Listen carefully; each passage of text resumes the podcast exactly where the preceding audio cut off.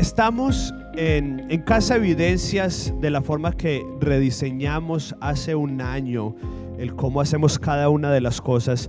Es que cada uno de nosotros creemos que debemos ser aprendices de Jesús y todo lo hacemos alrededor de tres metas. Que el seguir a Jesús significa estar con Jesús, convertirnos como Jesús y hacer lo que Jesús hacía. Y la mejor forma de lograr cada una de esas cosas es aprendiendo, pero también poniéndolo en práctica. Entonces en Casa Evidencias enseñamos en base a prácticas. Y en la práctica de otoño hemos estado aprendiendo sobre la oración. Esta es nuestra tercera semana en donde hemos estado aprendiendo a cómo orar. Porque si usted está aquí en la iglesia, ya sea su primera vez, décima vez, sin importar, probablemente hay dentro de usted un deseo de alguna u otra forma quererse conectar con Dios. Y la mayoría de nosotros entendemos, ya sea por tradición, por religión o porque lo hemos escuchado, entendemos que de pronto la manera en la que, no la única, pero la que más conocemos, en la que nos podemos conectar con Dios, es por medio de la oración. Y probablemente la mayoría hemos querido orar o hemos intentado orar, pero si somos honestos, no sabemos cómo orar. No sabemos cómo hacerlo. Y cuando sí sacamos el tiempo para orar, nos distraemos, nos aburrimos y siempre hacemos las mismas oraciones. Entonces, claro, nos aburrimos después de una o dos veces que oramos y después nunca más volvemos a orar.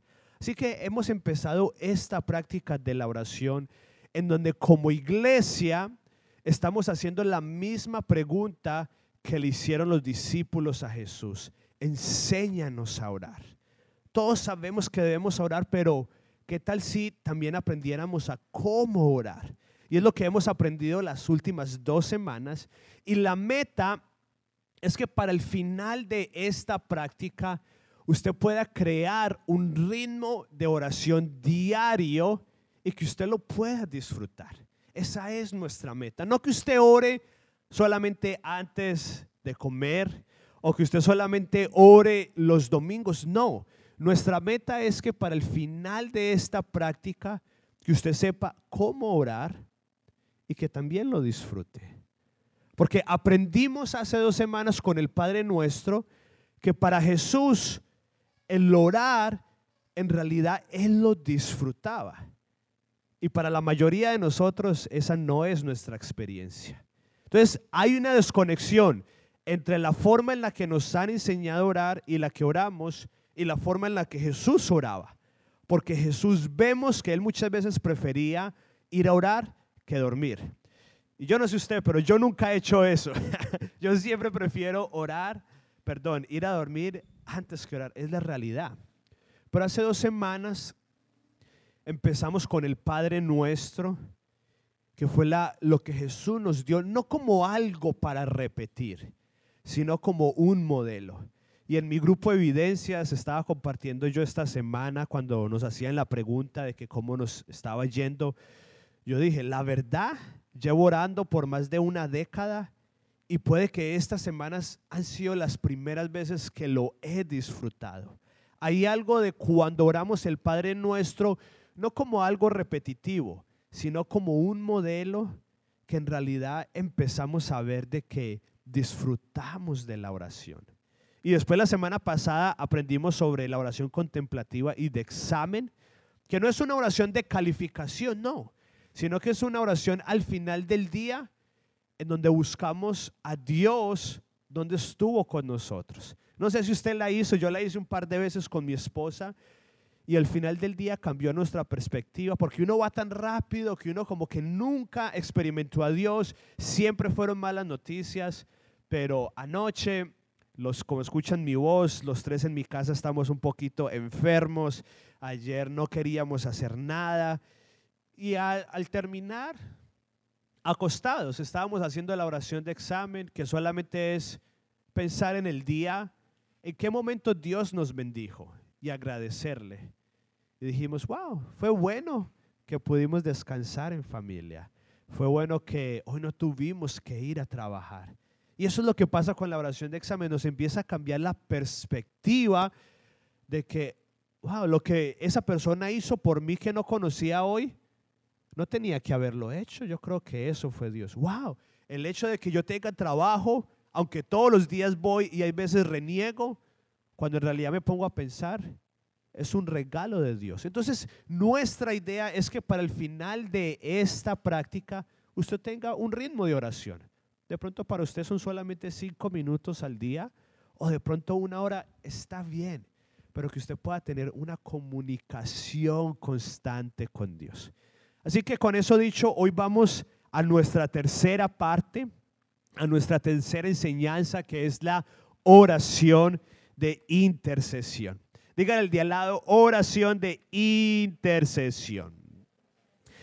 Y vamos a abrir la Biblia en Lucas, Lucas 11.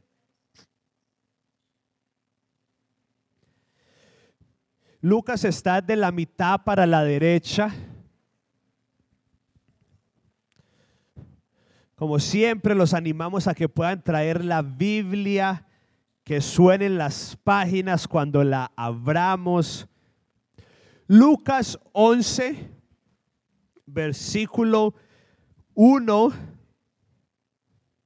hasta el 13. Y dice lo siguiente. Una vez Jesús estaba orando en cierto lugar.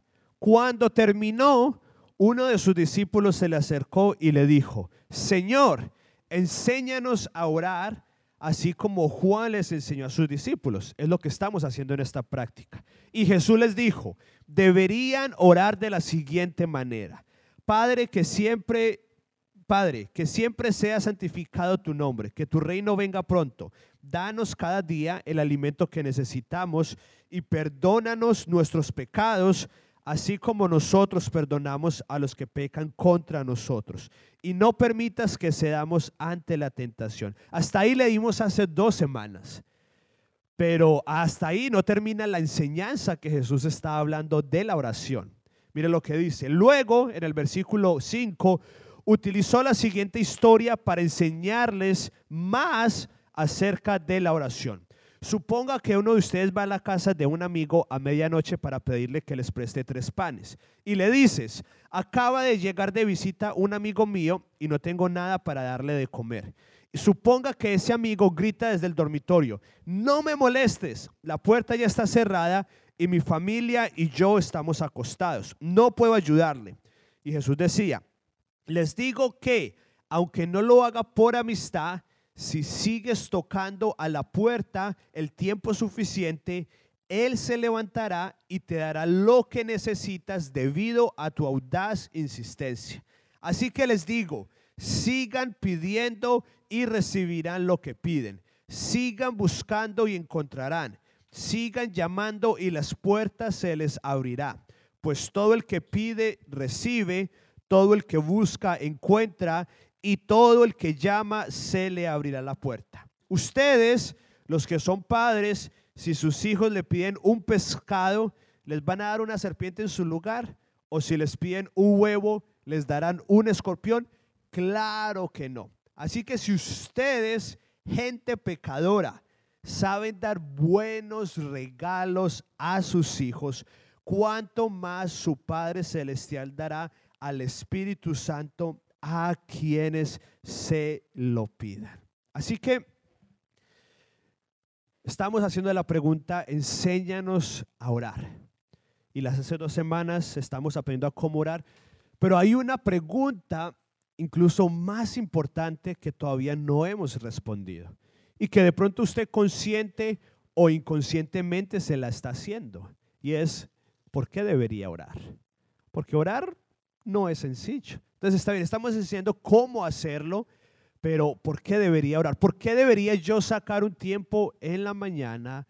¿Por qué debería sacar un tiempo en la noche? ¿Por qué debería reorganizar mi vida? La hora que me acuesto, a la hora que me levanto, ¿por qué yo debería hacer eso? ¿Por qué debería orar?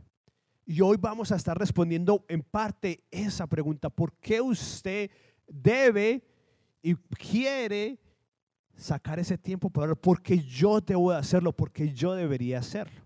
Y para hacer eso tenemos que empezar desde el inicio. Así que hoy vamos, normalmente siempre nos quedamos en un par de pasajes, pero hoy vamos a estar yendo de un lugar a otro. Así que si usted de pronto no trajo Biblia, está bien, saque su celular porque hoy vamos a estar leyendo varios pasajes. Así que para responder a esta pregunta, ¿por qué debería orar? Vamos a ir hasta el inicio en Génesis, Génesis 1, del 26 al 28. Y vamos a ver tres razones de por qué deberíamos orar. Génesis, el primer capítulo de la Biblia, Génesis 1 del 26 al 28.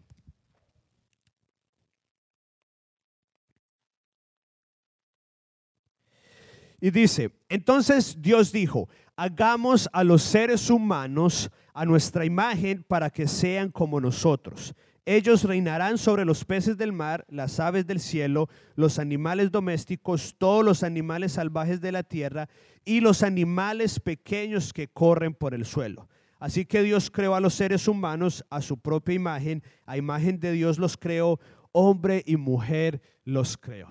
La primera razón por la que usted y yo debemos orar y debemos entender, que es lo que Jesús entendía, es que el diseño original de Dios fue que seres humanos libres, inteligentes y creativos colaboraran con Él administrando y reinando el mundo. Así fue como Dios creó el mundo. Usted y yo éramos o somos hay veces no se nota tanto que somos inteligentes, pero lo somos.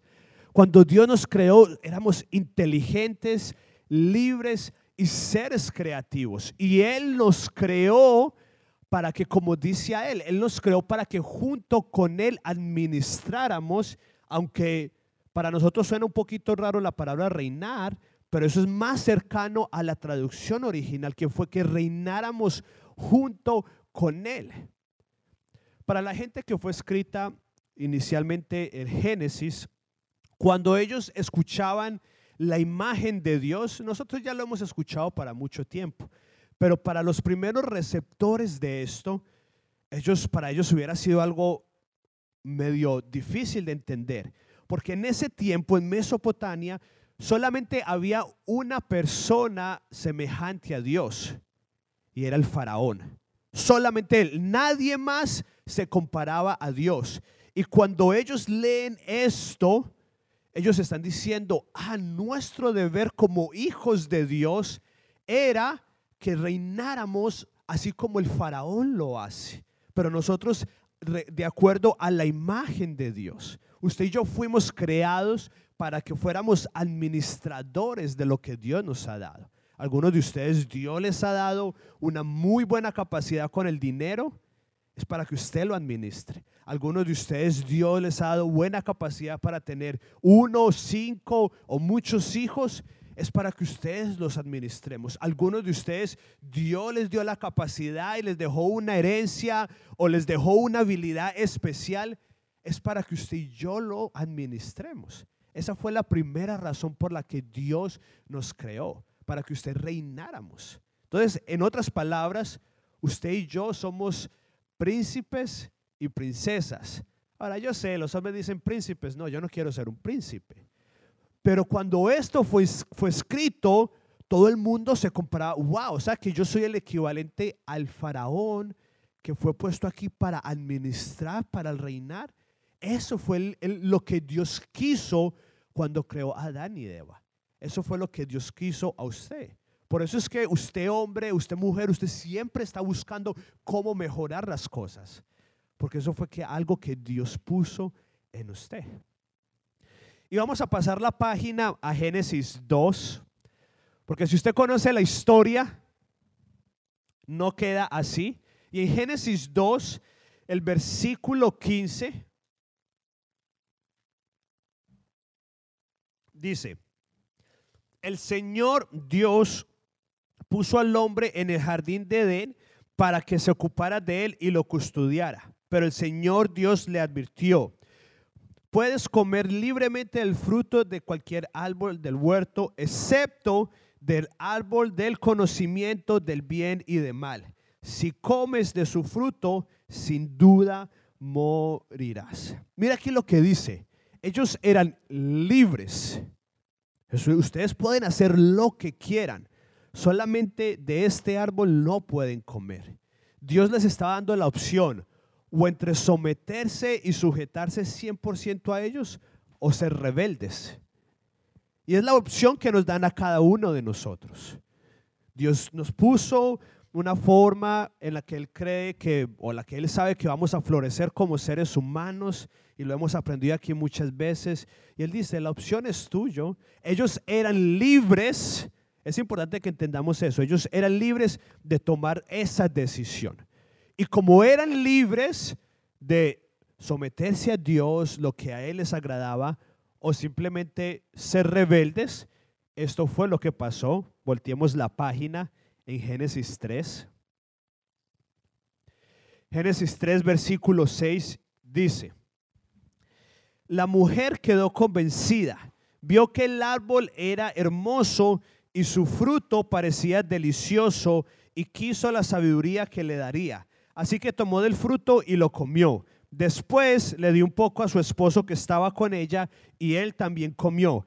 En ese momento se le abrieron los ojos y de pronto sintieron vergüenza por su desnudez. Entonces cosieron hojas de higuera para cubrirse. Entonces, antes de usted que usted y yo podamos seguir aprendiendo otro tipo de oración, tenemos que aprender el por qué. Número uno, porque Dios nos creó para ser reyes, para ser su imagen aquí en la tierra y Él nos dio libertad, libre albedrío. Es la única forma que podemos tener amor, si hay libre albedrío. Si no, seríamos esclavos. Entonces, Él les dio esa libertad. ¿Y qué pasó? Número dos, como teníamos esa libertad, debido a esa libertad que Dios creó en la naturaleza del humano, el mundo se dañó. Es lo que vimos. Dios puso esa libertad, pero debido a eso, el hombre, Adán y Eva tomaron la decisión de hacer lo que a ellos les parecía. Yo creo que eso es una historia que de pronto de alguna otra forma usted la conocía. Ahora vamos a ir a, a una historia con la que Jesús creció, que está en el libro de Éxodo, que de pronto usted conoce o no conoce. Y esto yo creo que tiene el potencial de abrirle los ojos en lo que puede pasar con la oración. Y está en Éxodo 32. Está todavía al inicio de la Biblia. Éxodo 32, versículo 1.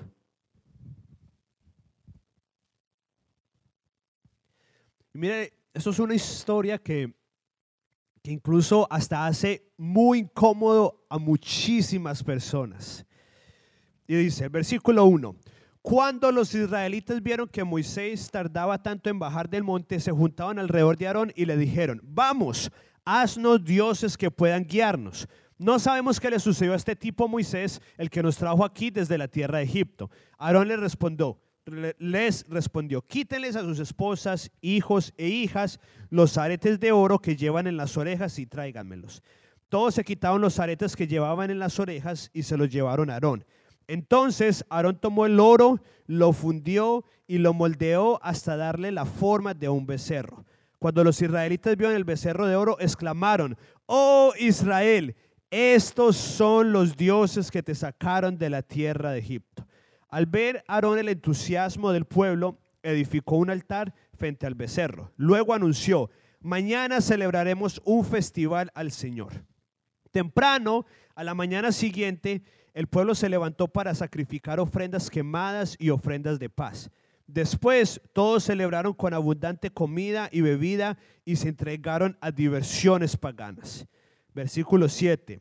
El Señor le dijo a Moisés, baja ya de la montaña, tu pueblo, aquí como que Dios dijo, ya no es mi pueblo, están terribles, tu pueblo, el que sacaste de la tierra de Egipto, se ha corrompido que pronto se apartaron de la forma en que les ordené que vivieran.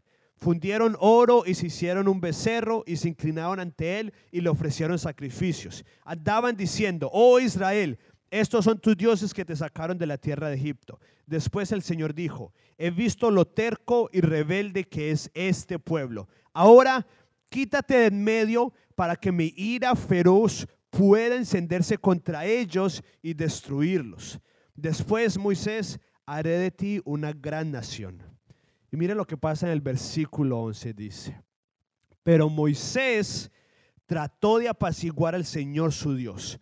Oh Señor, le dijo, ¿por qué estás tan enojado con tu propio pueblo, el que sacaste de la tierra de Egipto con tan gran poder y mano fuerte? ¿Por qué dejar que los egipcios digan, su Dios los rescató con la mala intención de matarlos en los montes y borrarlos de la faz de la tierra? Abandona tu ira feroz. Esto es Moisés diciéndole a Dios, abandona tu ira feroz. Cambia, hay un signo de admiración si lo ven, cambia de parecer en cuanto a ese terrible desastre con el que amenazas a tu pueblo acuérdate de tus siervos Abraham, Isaac y Jacob. Tú mismo te comprometiste con ellos bajo juramento diciendo, haré que sus descendientes sean tan numerosos como las estrellas del cielo y entregaré a sus descendientes toda esta tierra que prometí darles y ellos la poseerán para siempre. Y el versículo 14 dice, entonces el Señor cambió de parecer en cuanto al terrible desastre con que había amenazado destruir a su pueblo. Si vio lo que acaba de pasar.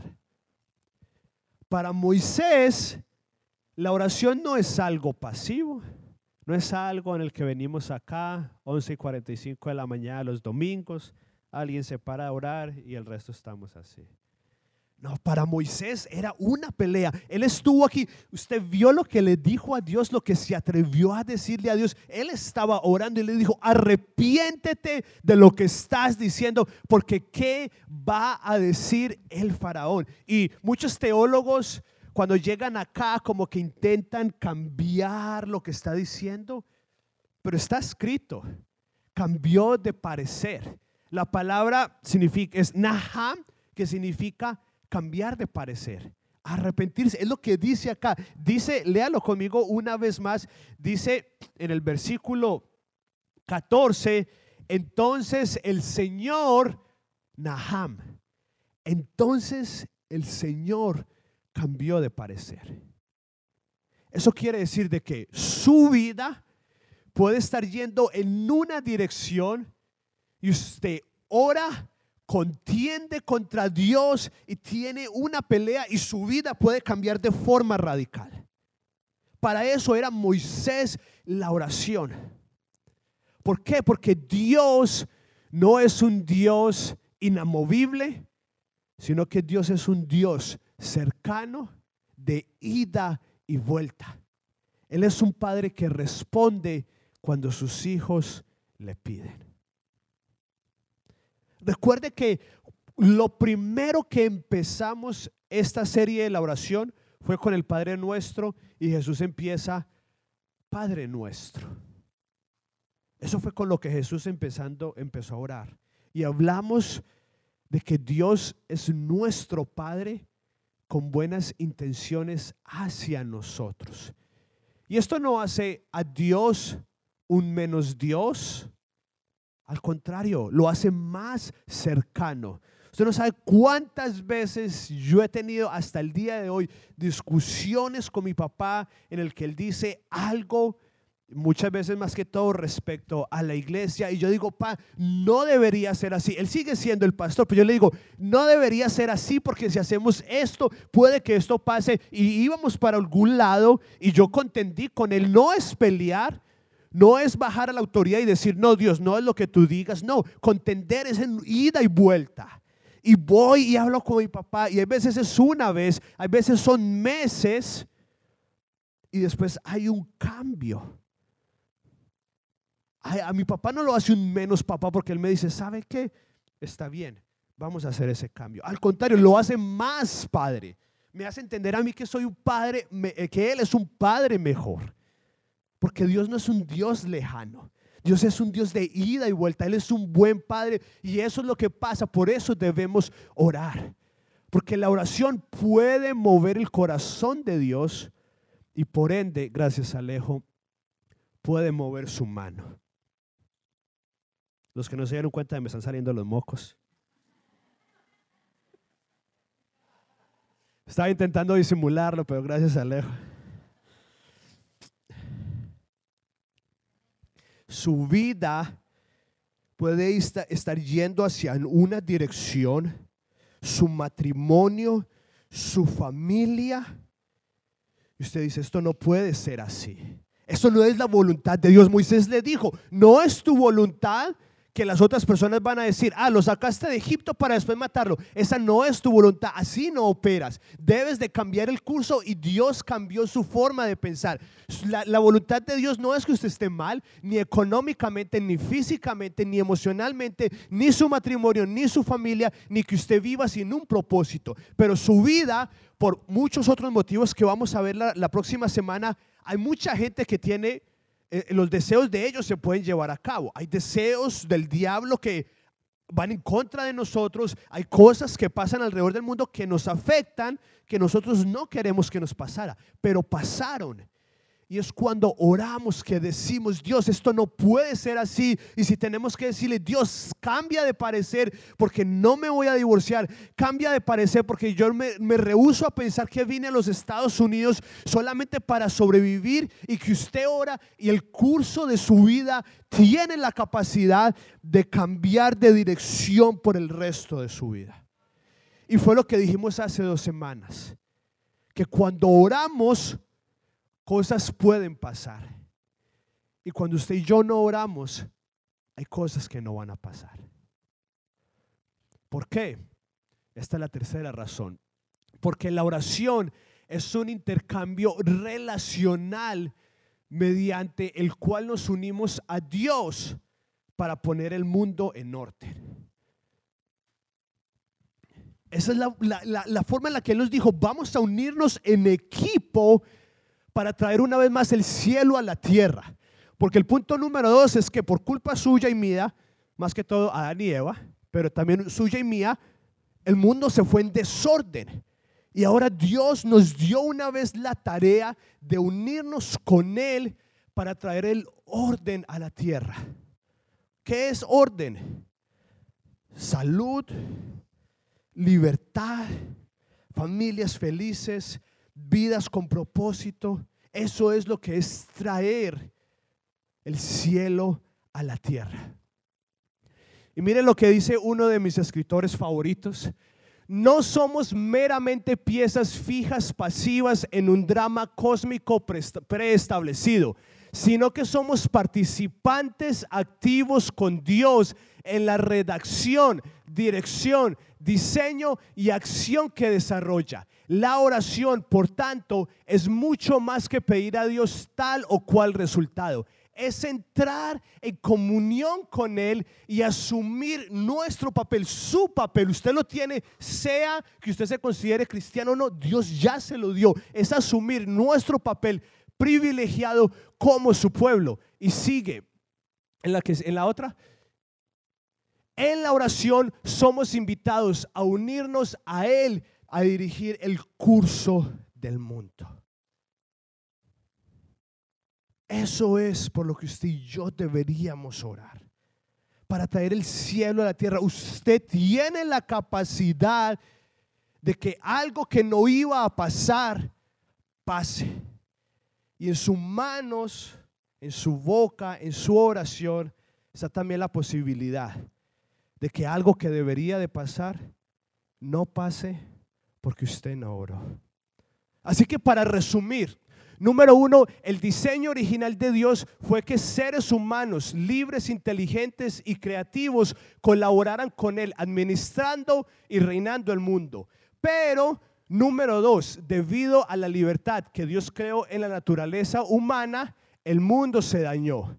Y por eso la oración es un intercambio relacional mediante el cual nos unimos a Dios para poner el mundo en orden. Por eso es que, que debemos orar. Porque hay muchas cosas que están en juego en base a su oración. Ahora, esta fue la historia. Recuerde que hace un año hablamos de cómo creció Jesús y qué significaba ser un aprendiz y un discípulo. Todos los niños de Jerusalén, de Israel, todos los primeros cinco libros de la Biblia, que es donde está Éxodo, se lo aprendieron. Así que Jesús creció escuchando estos versículos que leímos y todos sus discípulos. Ahora, entendiendo con eso, ya casi para terminar, podemos volver a ir a Jesús. Así que volvamos a Lucas, en donde estábamos ahorita.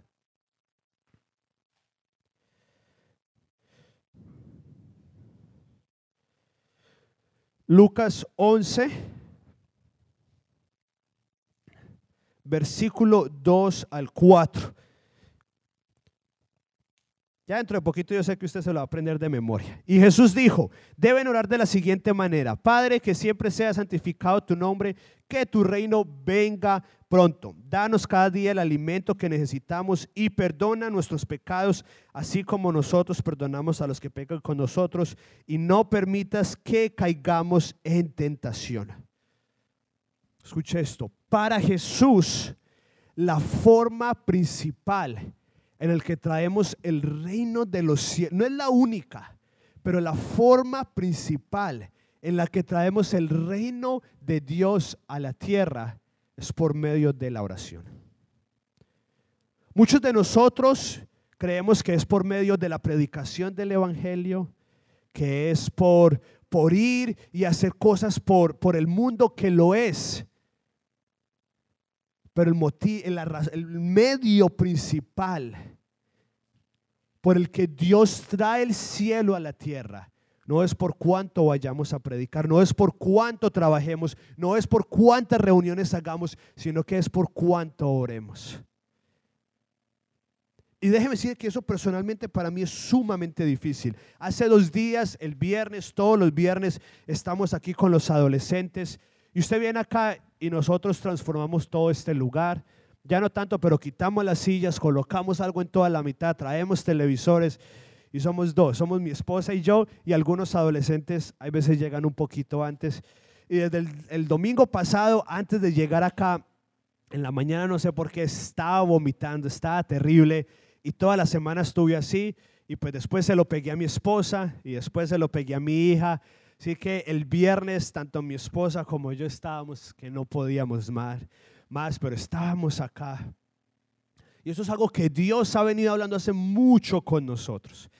Porque si usted me conoce, que no tiene que hacerlo, pero yo soy mucho mejor en hacer que en orar.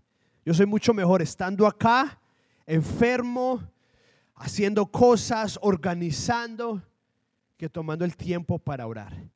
Y si somos honestos, desde que estamos con los adolescentes, que ha sido, no sé, cuatro o cinco años, es lo que hemos estado haciendo. Haciendo mucho, mucho, mucho, mucho y oramos un poquito. Haciendo mucho, mucho, mucho y oramos un poquito. Y hemos visto algún cambio. Un poquito. Y el viernes con Ken y yo dijimos, con ellos también estamos aprendiendo de la oración. Yo también estoy aprendiendo mucho de la oración. Todos aquí estamos aprendiendo de la oración.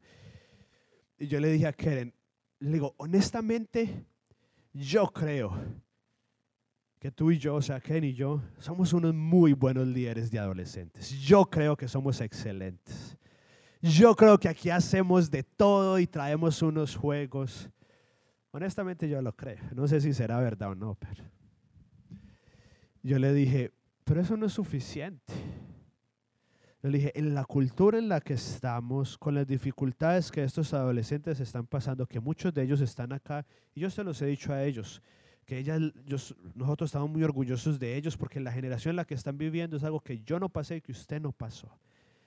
Yo le dije a Keren, por más de que seamos los mejores líderes de adolescentes del mundo, el hacer no es suficiente para que ellos cambien.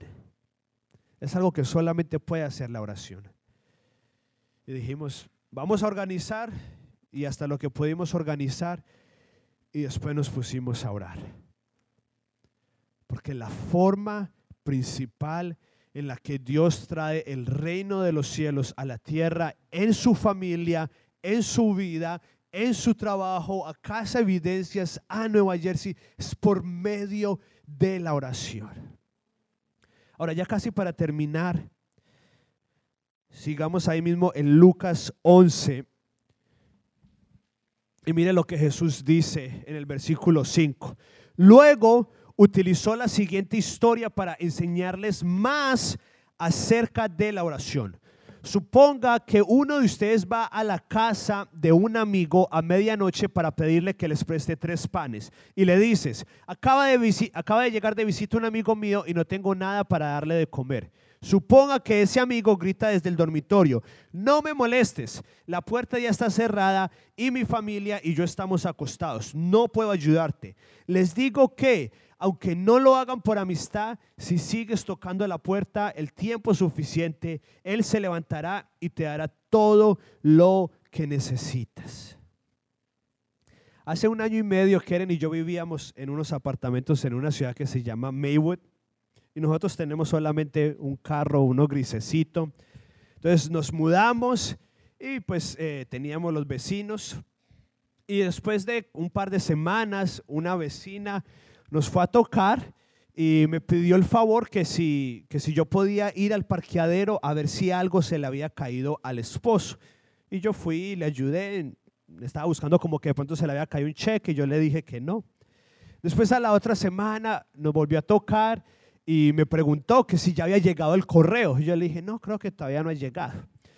Entonces, a la otra semana, y llegó al punto en el que se empezó a convertir todos los días, nos tocaba, y nos preguntaba si ya había llegado el correo. Ya después de un tiempo nos dimos cuenta que nunca supimos exactamente qué, pero la señora padecía de Parkinson o, de algo. Entonces, la eh, Alzheimer, alguna de esas, gracias.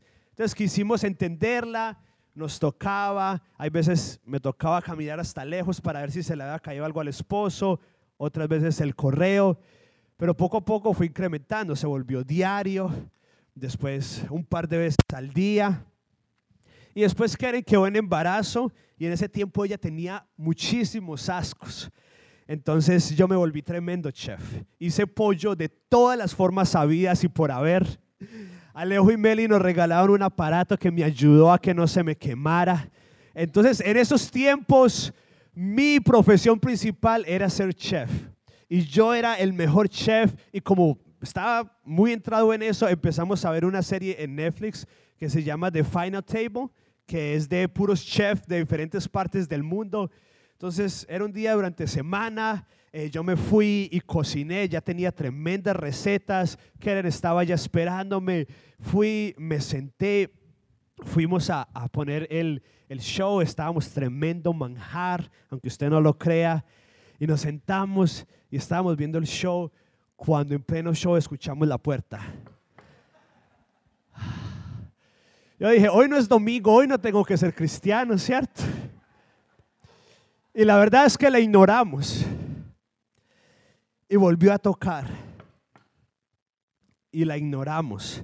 Ahora, ya llevamos viviendo como un año ahí, entonces yo imagino que ella ya reconocía su carro. Después de estar como cinco minutos, estar ahí, dijo las palabras mágicas. Él dijo, David, yo sé que sí estás ahí.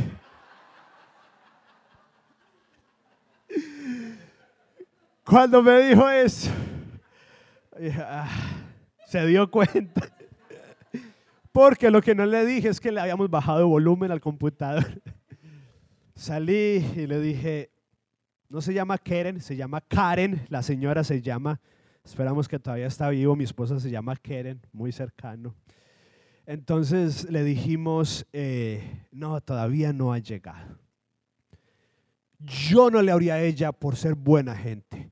Yo no le habría a ella porque yo era el mejor de los cristianos. Yo le abría a ella porque me insistía y me insistía y me insistía. Y no por buena gente, sino por la insistencia fue que yo le abrí. Y es exactamente lo que Jesús está diciendo aquí en Lucas. Él dice, y si sigue tocando y le dice, no puedo ayudarte, les digo, aunque no lo haga por amistad, si sigues tocando la puerta el tiempo suficiente, Él se levantará y te dará lo que necesitas debido a tu audaz insistencia. Y después continúa diciendo, así que les digo, sigan pidiendo, ahí en el versículo 9, sigan pidiendo y recibirán lo que piden.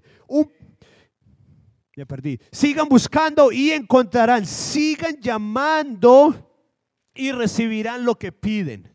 Pues todo el que pide recibe, todo el que busca encuentra y a todo el que llama se le abrirá la puerta. Ustedes, los que son padres, y sus hijos le piden un pescado, que no sé qué hijo pide un pescado porque a casi nadie les gusta. Pero ¿quién le va a dar una serpiente en ese lugar? O si les pide un huevo, ¿quién les va a dar un escorpión? Claro que no. Así que si usted, los que son padres, que son terribles, les dan cosas buenas a sus hijos, cuanto más Dios no nos va a dar a usted y a mí. Así que Jesús está diciendo tres cosas muy sencillas sobre la, cómo orar. Pidan, pidan con audacia, sin vergüenza y persistente y no pare de preguntar. Pida no tenemos porque no pedimos. Y una vez que pidió, pida con audacia como lo hizo Moisés. No, hay veces sí, Dios que se haga tu voluntad. Pero hay veces es tiempo de contender, es tiempo de pelear con Dios y decirle, Dios, esa no es tu voluntad, eso no puede estar pasando así, eso no es como tú diseñaste el mundo y tú me mandaste aquí a la tierra a traer orden por medio de la oración y hacerlo sin vergüenza y persistente. Y después no parar de preguntar. No parar de preguntar. Así que ¿Será que de pronto usted y yo no tenemos y no oramos a las, las otras dos siguientes? Es que no pedimos o que pedimos con timidez y no audacia, sin vergüenza, o que nos rendimos. Oramos una vez y no hay una respuesta y nos rendimos. Oramos dos veces un año. Es la voluntad de Dios. Pero en la oración de intercesión, Él nos está diciendo que nuestra posición es pedirle a un rey, al Dios, y que pidamos y pidamos con audacia y que no paremos de pedir. Eso es lo que es intercesión. Intercesión es pedir pedir que traiga Dios el reino de los cielos a su vida, a su familia, a mi familia. Pero muchas veces no pedimos o pedimos, pero en realidad sin creer. Y esa verdad de que Dios es un buen Padre ha cambiado en la forma en la que yo oro. Porque si yo sé que Dios es un buen padre, yo sé que Él va a querer mi sanidad. Yo sé que Él va a querer que yo viva una vida y vida en abundante. Y las tres realidades que hablamos hace dos semanas es que Dios es un Dios, un buen Padre, de que Dios es un Dios cercano y de que nuestras oraciones hacen la diferencia. Si usted ora creyendo esas tres cosas, sus oraciones van a cambiar. Usted y yo tenemos una responsabilidad, independiente de si usted la cree o no, pero usted y yo tenemos una responsabilidad. Y la mayoría de nosotros conocemos este tipo de oración. De pronto no la llamamos intercesión, pero es la oración que más conocemos, que es para pedir que está bien. No debería ser el único tipo de oración, pero está bien que pidamos. Pero pidamos abramos nuestra boca y pidámoslo y hagámoslo con, con audacia. Hagámoslo sin vergüenza porque Él nos dio ese rol de ser creados a la imagen de Él aquí en la tierra. Y hagámoslo sin rendirnos. Ahora, en todo esto hay algo que en muchas iglesias no hablamos y es, siempre hablamos de las oraciones contestadas. ¿Y qué pasa con las oraciones que no son contestadas? ¿A dónde se fueron? ¿Por qué Dios no las contestó? ¿Será que oré mal? ¿Será que Él no me ama? Así que la próxima semana vamos a estar hablando de las oraciones no contestadas. Porque reconocemos de que hay oraciones que no son contestadas. Hay unas que honestamente es porque usted y yo pedimos lo que no deberíamos de pedir. Pero hay otras que usted ha orado por años y no han pasado. ¿Y por qué? La próxima semana vamos a hablar de eso. Pero para terminar la práctica de esta semana, lo que hacemos aquí en Casa Evidencias es que el domingo escuchamos la enseñanza y después los miércoles nos reunimos en diferentes casas alrededor de Nueva Jersey para poner en práctica esto. Y esta semana vamos a estar utilizando algo que se llaman tarjetas de oración. La pueden descargar en la página web o al final vamos a tener algunas copias. Y esto solamente es algo que si le ayuda, utilícelo. En donde dice aquí nombre y circunstancia. Y es para que escriba su nombre o la circunstancia que está pasando y que escriba de uno a cinco puntos para orar por él. Y que usted en realidad diga, yo sé que no es la voluntad de Dios que mi familia esté pasando por esto. Yo sé que no es la voluntad de Dios que yo esté pasando por esto. Y vamos a orar por esto. Hoy en la noche de oración vamos a estar orando aquí por las peticiones que cada uno de ustedes tenga. Pero hágalo. Al final, si usted es bueno con, con la tecnología, no coja hoja, deje que los que de pronto no son tan buenos con la tecnología se lleven algunas copias. Pero el viernes nosotros hicimos con los adolescentes y aquí están las peticiones de cada uno de ellos en las que quieren y yo vamos a estar orando por ellos. No porque haya algo especial en esta hoja, esto solamente es una forma práctica de hacerlo, pero porque creemos que tenemos un derecho y un deber de orar a Dios. Así que si usted no está yendo a los grupos de evidencias, lo animamos, lo invitamos a que vaya porque en realidad marca una diferencia. Pero independiente de si va o no, lo invitamos a que utilice esto.